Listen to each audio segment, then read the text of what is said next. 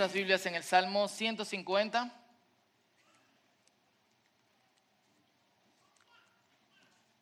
Había un corito donde crecí que decía, como el Salmo 150, que dice alaba Jehová, mi boca tiene alabanza y mi corazón también. Alabale con las manos, alabale con los pies y todo lo que respire, alaba al Señor Jehová. Y como el Salmo 150, con una cosa.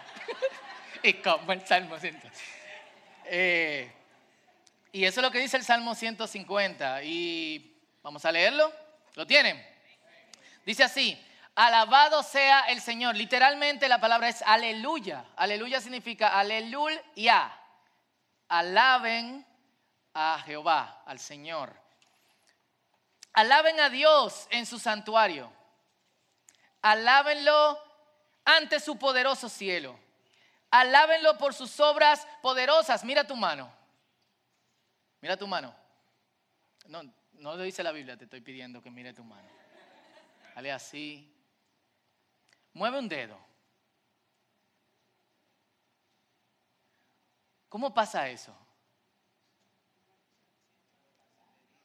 Si, si solamente nos tomásemos el momento de googlear manos robóticas, nos vamos a dar cuenta todo lo que una persona tiene que ensamblar para que pase esto. Y nosotros lo estamos pensando e inmediatamente pasa. Yo puedo mover mi dedo incluso si pongo mi mano detrás.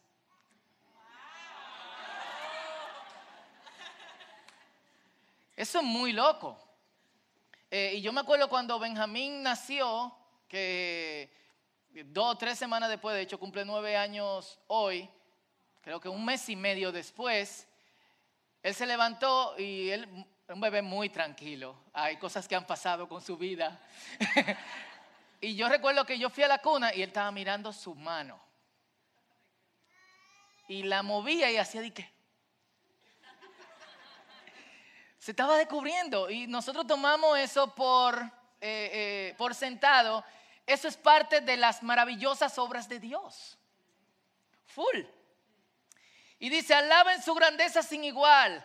Alábenlo con un fuerte toque del cuerno de, carnero, una trompeta. Alábenlo con la lira y el arpa. Alábenlo con panderetas y danzas. Alábenlo con instrumentos de cuerdas y con flautas. Alábenlo con el sonido de los címbalos. Alábenlo con címbalos fuertes y resonantes. Que todo lo que respire, hagan así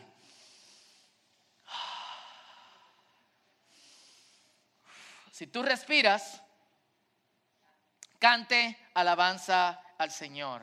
Alabado sea el Señor. ¿Cuántos dicen amén? Amén. Y dice en Mateo 4:10, Jesús respondiéndole a Satanás, y ahorita vamos a ver de qué se trata todo esto, dice, a tu Dios, o sea, adora al Señor tu Dios y sírvele únicamente a Él. Yo tengo el chip Reina Valera que dice, a tu Dios adorarás y a Él solo servirás. Yo creo que no hay términos más confundidos y mal interpretados que adoración y alabanza. Los que crecimos en lo que crecimos en lo estuvimos en las iglesias en los años 90 cuando hubo un despertar de alabanza y adoración y eh, nuevas tendencias en la música en la música cristiana. Una bendición que ustedes tienen como jóvenes eh, y como gente que sirve a Dios ahora, no era una cosa que nosotros teníamos. Yo no podía adorar al Señor con cualquier tipo de música. O sea, yo recuerdo cuando nosotros entramos por primera vez una tambora al culto. Eso, sea, o sea, fue un problema. Eh, había como esta letanía para adorar eh, al Señor. Y pasó este movimiento que se llamaba así mismo, alabanza y adoración, que hizo mucho bien, pero también hizo un, daño. Adoración era música lenta y alabanza en música rápida. De hecho, ¿eh? Lado A y lado B. Así que la alabanza era esto, como el Salmo 150 que dice alaba Jehová, mi boca. La adoración era quiero levantar mis manos. Uh, y gritábamos así, quiero De hecho, hoy hay, y está muy de moda en los ambientes cristianos, hay un estilo musical que se llama worship. Es adoración. Y es todo lento. Lento. Pero esto tiene que ver con música solamente. Que realmente si nos enfocamos en las escrituras significa alabanza y adoración. Y yo quiero hoy dar definiciones, pero durante las próximas semanas nosotros nos vamos a embarcar, los que tienen eh, la oportunidad de estar aquí, los demás pueden escuchar eh, en nuestros podcasts y en, en la página del círculo. Nosotros no solamente vamos a entrar en las formas en que se adora bíblicamente, sino que también vamos a practicarlo. Porque no solamente hay una confusión con respecto a las definiciones, sino también hay una confusión con respecto a mis posturas personales. Y, yo durante, durante este tiempo, tenemos ya tres, cuatro semanas hablando sobre, sobre, sobre esta serie, quise ver por mí mismo en las escrituras, que yo creo que son la fuente del conocimiento de todo creyente, lo que es la alabanza y la, y la adoración. Y hay muchas cosas que eh, descubrí porque, lamento decirlo, porque de hecho debía de saberlo hace, hace tiempo, eh, como nos enseñaron de una manera y como uno tiene esta costumbre de alabar constantemente al Señor, uno no siempre va a definiciones, pero es importante que todo lo que nosotros hagamos como creyentes tenga una raíz en las escrituras. Amén. Es importante que todo lo que nosotros hagamos como creyentes tenga una raíz en las escrituras. ¿Y qué, definición se le da en las escrituras a estos eh, términos? Esto es lo que vi. La adoración es, literalmente, adorar es postrarse. La misma palabra para adorar que se usa tanto en hebreo como en griego es tirarse en el piso. Enseñar de reverencia, es delante de Dios. Y esto es eh, eh, continuo. No hay otra expresión de adoración sino inclinarse. Y cada vez que vemos adoración en las escrituras, tiene una conexión con una postura física. ¿Por qué? Porque ese es un, es un reconocimiento de que Dios es Señor. Pero yo también he visto que para nosotros Señor es una palabra muy diluida. Señor es cualquiera, Señor fulanito, eh, señor Ramón, por favor pase a la oficina del gerente. Tú no te inclinas delante de los señores. Es una forma de darle respeto o de atención eh, al cliente. Pero Señor en términos bíblicos es que Dios manda sobre mi vida. Eso es Señor. Dios es el jefe. ¿Me dicen amén? Uh, lo veo como, uh, esto está, wow. Y lo que, y en ocasiones, eh, eh, perdón, la, veamos en las escrituras, no hay mucho que, que decir. Segunda de Crónicas 29, 30, de modo que ofrecieron alegres alabanzas.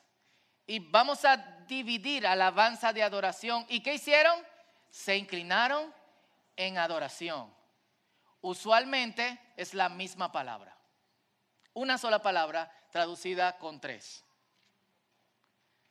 Nehemías 8:6. Entonces Esdras alabó al Señor, que no es lo mismo que adoró al Señor, el gran Dios, y todo el pueblo con las manos levantadas exclamó, amén, amén. Luego se inclinaron y con el rostro en tierra, ¿qué hicieron?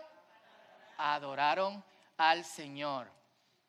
Salmo 22, 29, hagan fiesta y adoren, inclínense ante Él todos los mortales.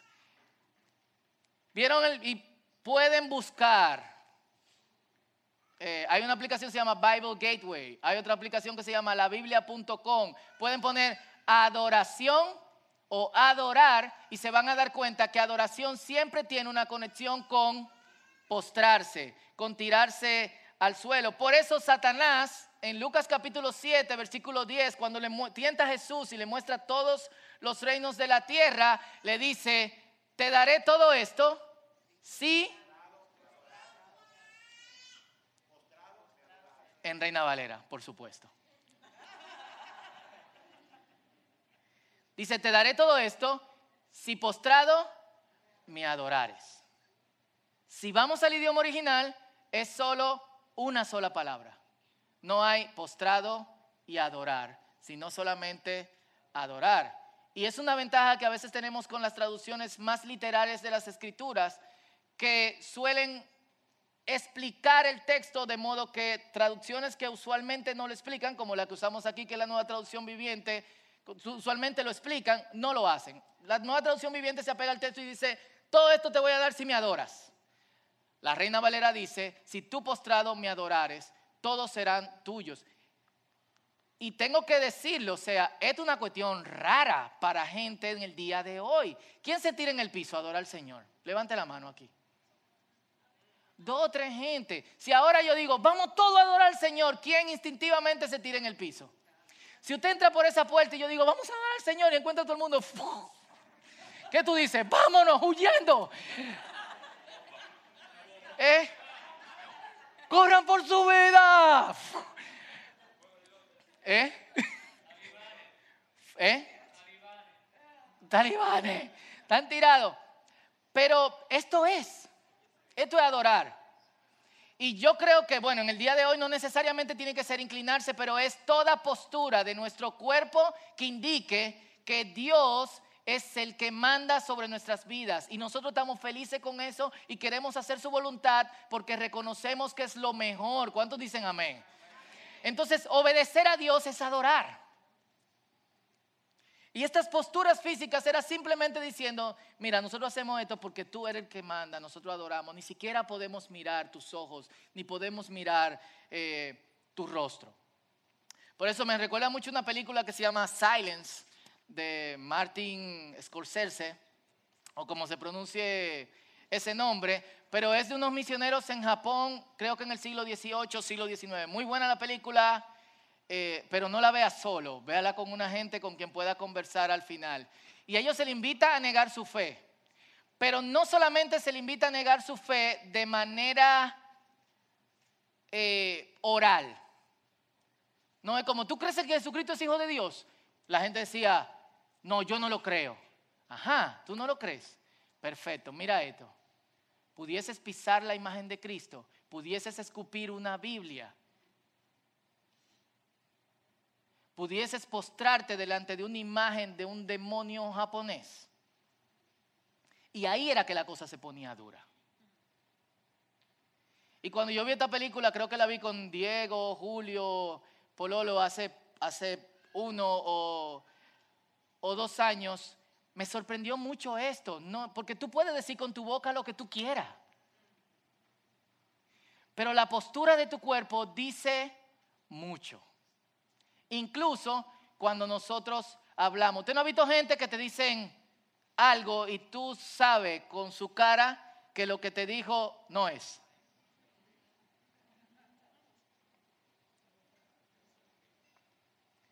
Y quiero que lo agarren ahí para los que dicen, yo adoro al Señor en mi corazón.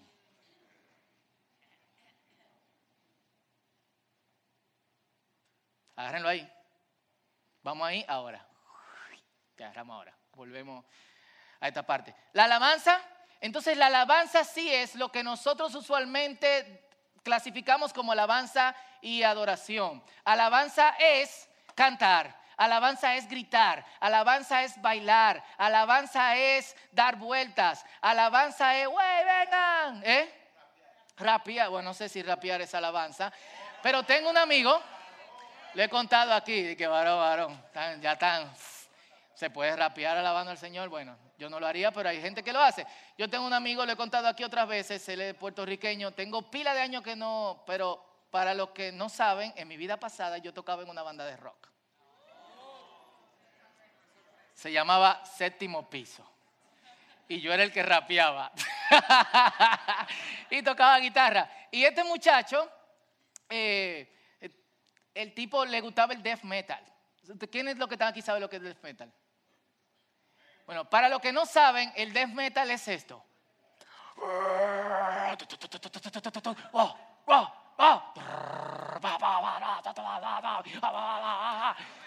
O sea, tú tienes que leer la letra obligatoriamente. Sorprendentemente, sorprendentemente, los cantantes cristianos de death metal hacen una explicación bíblica de su canción. Todo lo que usted oyó significa que Cristo resucitó. En Primera de Corintios, capítulo tanto, versículo esto a lo otro, y fuma algo que, que la letra. Cada vez que este tipo metía un CD de Crimson Thorn, que era un grupo de, de, death metal cristiano, Crimson Thorn, Mortification. ¿Eh? Bride. Y que se veía el Oh, él levantaba la mano y empezaba a llorar. ¡Aleluya! Y nosotros mirábamos como que, wow, vaya, alábelo con lo que sea. Eh, alábalo ahora. Pero esto es como consecuencia de maravillarse de la presencia de Dios. Ambas cosas tienen una conexión con la naturaleza de Dios. La adoración tiene una conexión con el señorío de Dios sobre nuestras vidas, con su soberanía, con su reinado sobre nosotros, con su voluntad. Cuando yo adoro, yo reconozco que yo debo ser obediente a Dios. ¿Por qué? Porque lo que Dios me recomienda es lo mejor para mí. Cuando yo alabo, me sorprendo de sus cosas, de las cosas maravillosas que él hace, de su creación. Doy gracias porque, y es de hecho la palabra que más se usa para alabanza, o se traduce más como alabanza en, nuestras Biblias, significa literalmente acción de gracias. Y tiene una conexión también con una postura física. Pero lo pusimos ahí, así que lo agarramos, lo agarramos ahora. Entonces, alabar es toda la expresión externa no hay expresiones internas de alabanza. Es toda la expresión externa de que yo estoy feliz por lo que Dios ha hecho en mi vida, por lo que Dios ha hecho en tu vida, por lo que Dios ha hecho en tu vida, por lo que Dios ha hecho en todos y por lo que yo veo alrededor que me da una revelación de la grandeza del Señor. Mientras la alabanza está conectada con reír, gozar, cantar, alegrarse, la adoración está conectada con obediencia. Lo repito nuevamente, mientras la alabanza está conectada con cantar, reír, gozarse, bailar, alegrarse, la adoración está conectada con obediencia. Y ambas cosas son el resultado de tener un encuentro profundo con Dios. Entonces, si tú no tienes deseo de adorar a Dios o de alabarle, y vamos, vamos a hablar de muchísimas expresiones durante estas semanas y hoy yo voy a pasarle por arribita, probablemente tú tienes que revisar si realmente has tenido un encuentro con Dios. Pero si es indiscutible que tú has tenido un encuentro con Dios, tienes que revisar si estás agradecido de haber tenido ese encuentro con Dios. Y en Lucas capítulo 7, Lucas 17, Lucas nos cuenta la historia del 11 al 19, nos cuenta la historia de 10 leprosos. Se acercaron a Jesús y le dijeron, sánanos. Y Jesús le dijo, perfecto, vayan, eh, vayan donde el sacerdote y hagan lo que, tiene, lo, que, lo que dice la ley. De camino ellos se dieron cuenta que habían sido sanados. ¿Quiénes tuvieron un encuentro con Dios? ¿Cuántos leprosos? Pero uno solo regresó a dar gracias. Y dice la Biblia, entre paréntesis, y este era extranjero. es decir, que no era judío. A veces nosotros sentimos que Dios tiene que hacer algo con nuestras vidas y cuando Dios lo hace, no agradecemos. ¿Por qué? Porque es lo que Dios debió de hacer.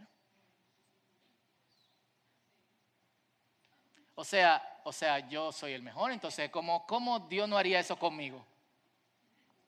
Y sigo mi camino. Entonces, yo lamento decir esto. Lo lamento mucho. Pero si no sale de ti adorar a Dios o no has tenido un encuentro con Dios o no quieres agradecer el encuentro con Dios que has tenido. Lo lamento. Y, y la alabanza es tan especial, esencial, y me quedan siete minutos, así que voy a ir súper rápido a través de esto. Pero esto es importante. Si me dan, me dan cinco más. Siete, cinco, doce. Se ríen por aquí. Algunos entienden, eh, perdón, la alabanza es tan esencial que incluso en Apocalipsis, cada etapa, cada etapa es cerrada con alabanza y adoración. Apocalipsis es el libro más death metal que usted se puede imaginar. Full. Cada vez que yo leo Apocalipsis, yo me lo imagino eso. Y salieron los ángeles, cada uno por, por los cuatro vientos. Y después viene un coro en la esquina. Es como a bajarle la nota al asunto. Pero, y esto llamó nuestra atención. De hecho, Wellman fue que nos llamó la atención a este asunto. Leyendo el libro de Apocalipsis, cada etapa, y estas son solamente tres de algunas de esas etapas, es cerrada con alabanza y con adoración. ¿Qué yo quiero decir con eso? Es cerrada con gente reconociendo que Dios es el rey. Adoran. Y es cerrada reconociendo con gente que brinca, se alegra y canta. ¿Qué es eso? ¿Qué es eso? Perfecto. Así que leo algunos versículos rápidos. Apocalipsis 4, 9 al 11 dice, cada vez que los seres vivientes dan gloria, honor y gracias al que está sentado en el trono, al que vive por siempre y para siempre, los 24 ancianos se postran y adoran al que está sentado en el trono, que vive por siempre y para siempre, y ponen sus coronas delante de su trono. ¿Qué quiere decir eso? Nosotros somos unos chivitos altos de jobo. Para los extranjeros, nosotros no somos nadie tú eres el que manda. Y le dicen, tú eres digno, oh Señor, nuestro Dios, de recibir gloria y honor y poder, pues tú creaste todas las cosas. Apocalipsis 5, del 11 al 14, dice Juan, entonces volví a mirar y oí las voces de miles de millones de ángeles alrededor del trono y de los seres vivientes y de los ancianos y ellos cantaban en un potente coro. En otra parte Juan dice que era como oír como, el, como la voz de potentes aguas. Imagínense millones de personas cantando. Digno es el cordero que fue sacrificado de recibir el poder y las riquezas y la sabiduría y la fuerza y el honor y la gloria y la bendición. Y entonces oía toda criatura en el cielo, en la tierra y debajo de la tierra y en el mar que cantaban bendición y honor musical. como en el cielo, en el mar, lo que están en el barco limpiando, lo de esto, lo otro. Bendición y honor y gloria y poder le pertenecen a aquel que está sentado en el trono y al cordero por siempre y para siempre. Y los cuatro seres vivientes decían, amén. Y los 24 ancianos se postraron y adoraron. Apocalipsis 7, 9 al 12. Después de esto vi una enorme multitud de todo pueblo y toda nación, tribu y lengua que era tan numerosa que nadie podía contarla. Y me llama la atención porque en el, en el 5 él dice que había miles de millones de ángeles. Es decir, estos sí podían ser contados. Pero los de esta parte eran tantos que no podían ser contados.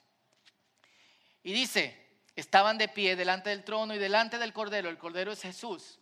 Vestían túnicas blancas y tenían en sus manos ramas de palmeras y gritaban con gran estruendo, la salvación viene de nuestro Dios que está sentado en el trono y el Cordero.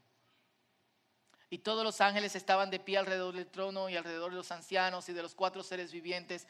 Se postraron rostro en tierra delante del trono y después de postrarse que viene y adoraron. A Dios cantando amén. La bendición y la gloria y la sabiduría y la acción de gracias y el honor y el poder y la fuerza pertenecen a nuestro Dios por siempre y para siempre. Y vuelvo a esta parte. Y creo que Apocalipsis lo revela en cierta manera, porque no solamente nosotros que estamos sobre la tierra, sino todo el mundo que adora a Dios de alguna otra manera, dentro de las escrituras, lo hace junto a una expresión física. ¿Qué quiere decirnos eso? La alabanza y la adoración siempre tiene una expresión física de la misma. Siempre hay una evidencia externa. Eh, y, y por eso adorarse es postrarse. Dar gracias es extender la mano a. En hebreo, yad es mano, yad a es hacia, mi mano hacia ya, etcétera. Y decimos, la gente tiene diferentes temperamentos. Algunos son más eufóricos, otros son menos eufóricos. Yo canto, yo adoro hacia adentro. Y está bien, yo creo que el silencio puede ser una expresión auténtica de adoración, pero ¿cómo es tu expresión externa mientras tú estás en silencio? Si es que eso sea válido. Algunos dicen, yo soy así y este es mi estilo, pero yo le voy a, le voy a hacer otra pregunta.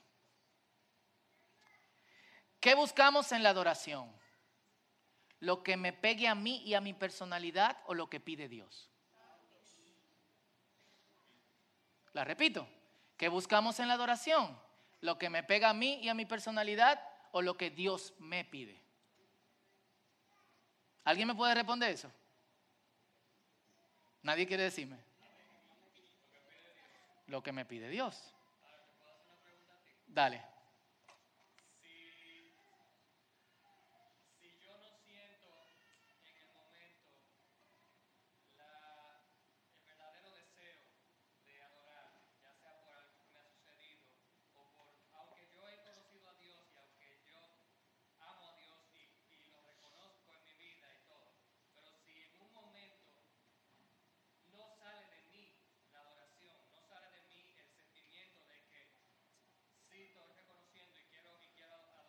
¿Todo el mundo está oyendo? Perfecto. ¿Es incorrecto o, es... ¿Es incorrecto o qué? Lo que yo debería de hacer es adorar aunque no lo esté sintiendo o es correcto que si no lo estoy sintiendo no lo haga hasta que lo sienta y entonces lo haga de corazón. Hay dos cosas que son correctas y me gusta, eh, Cristian siempre viene como así agresivo. Bueno, deja que el hermano hable y luego yo... Salmo 103. Lo puede leer. Yo te respondería de dos maneras. Uno, ora y que Dios ponga ese deseo de adorar en ti. Quizá lo que tú tienes que hacer en ese momento no es adorar, sino pedirle a Dios, muéstrame quién tú eres. Pero también existe en la Biblia lo siguiente, se llama sacrificio de alabanza. ¿Qué es sacrificio de alabanza? Oh, yo no quiero hacer esto. Pero yo sé, yo lo sé, que tú eres Dios y que tú eres el más verdugo de todo el mundo y que tú eres lo más pero que hay, pero yo te voy a adorar. Eso es sacrificio de alabanza. Segunda de Samuel capítulo 24, versículo 24, David la cometió big time. Dios le dijo, no cuente tu soldado porque yo estoy contigo. Y él dijo, yo quiero contarlo porque yo quiero saber qué tan verdugo yo soy y lo contó. Así que vino maldición sobre David. Y Dios le dijo que yo quiero que tú me hagas un sacrificio sobre tal montaña. Hay un problema, en esa montaña el terreno le pertenecía a un señor que se, llama, se llamaba Araúna. Hay una banda de metal que se llama Araúna. Todo combina con el metal. Adoramos al Señor con metal.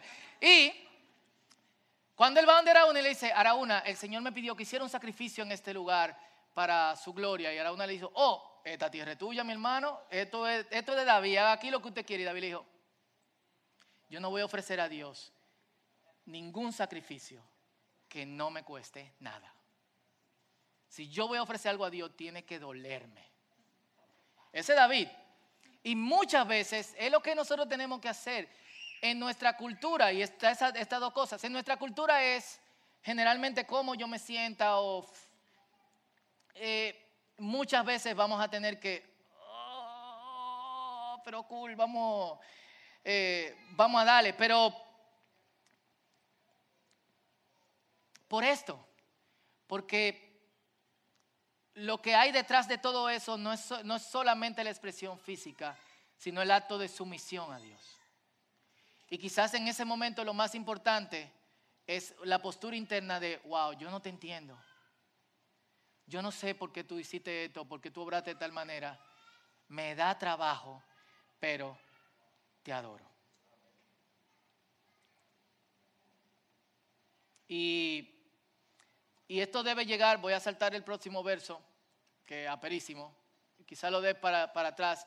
Esto debe llegar incluso en cómo nosotros nos hablamos unos a otros. Y me preparo para que oremos y adoremos a Dios. Y la banda de hecho puede ir pasando. Eh, constantemente en las escrituras se nos dice que el lenguaje con que nosotros debemos de hablarnos es enseñándonos y aconsejándonos con salmos, e himnos y canciones espirituales a Dios con un corazón agradecido. Perdón, yo no sé si eso respondió tu pregunta, porque es importante responderla, lo que te dije. Cool. Canten salmos e himnos y canciones espirituales a Dios con un corazón agradecido. ¿Qué quiere decir esto? La adoración y la alabanza no solamente debe permear mi vida y transformar quien yo soy. La adoración y la alabanza debe también transformar nuestra experiencia comunitaria. Y, y yo quiero que hoy, y si te puedes poner de pie conmigo,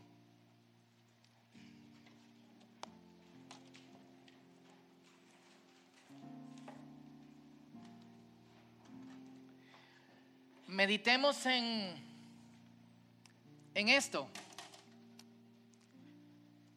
Porque si va a ponderar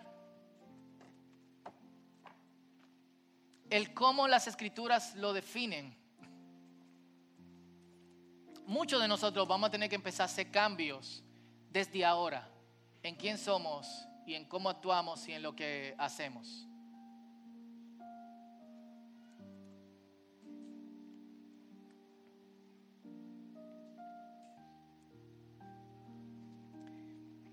Y, yo lo digo todo esto consciente de que muchas veces someterse a Dios es difícil. Especialmente bajo los ejemplos que trajo Cristian, en momentos donde estamos pasando por pruebas o en momentos que en donde hemos atravesado eh, espacios dolorosos. Si me pueden prender aquí, gracias. Entonces creo que hay un, en esta mañana es lo que queda y lo que sigue antes de que alabemos a Dios juntos. Es lo correcto decir. Y si alguno quiere adorar y tirarse, amén. Después lo explicamos allá afuera, lo que vayan entrando. ¿Cuál es mi postura? Yo soy de los que dice, yo adoro así. Y quizás deba de ahora en adelante ver cómo ajusto eso. O yo soy de los que quizás ahora mismo no tiene ese sentido de adorar o de someterme a Dios. O probablemente yo estoy presto a cantarle al Señor y a darle gracias, pero mi vida no se ha sometido, no soy obediente. Entonces no le adoro. Porque adoración es obediencia. Por lo menos adoración es yo te voy a obedecer. Y esto es lo que voy a hacer. Entonces me gustaría que hagamos un análisis personal, tomando en cuenta esas dos definiciones.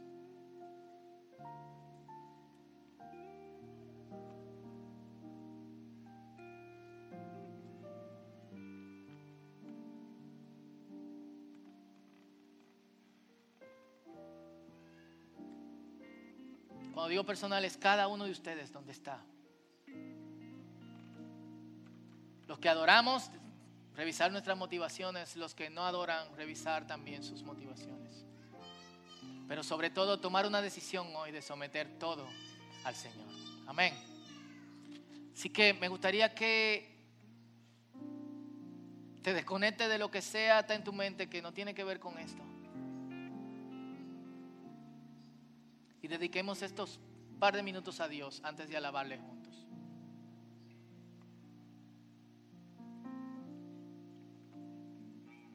Este tu tiempo con Dios.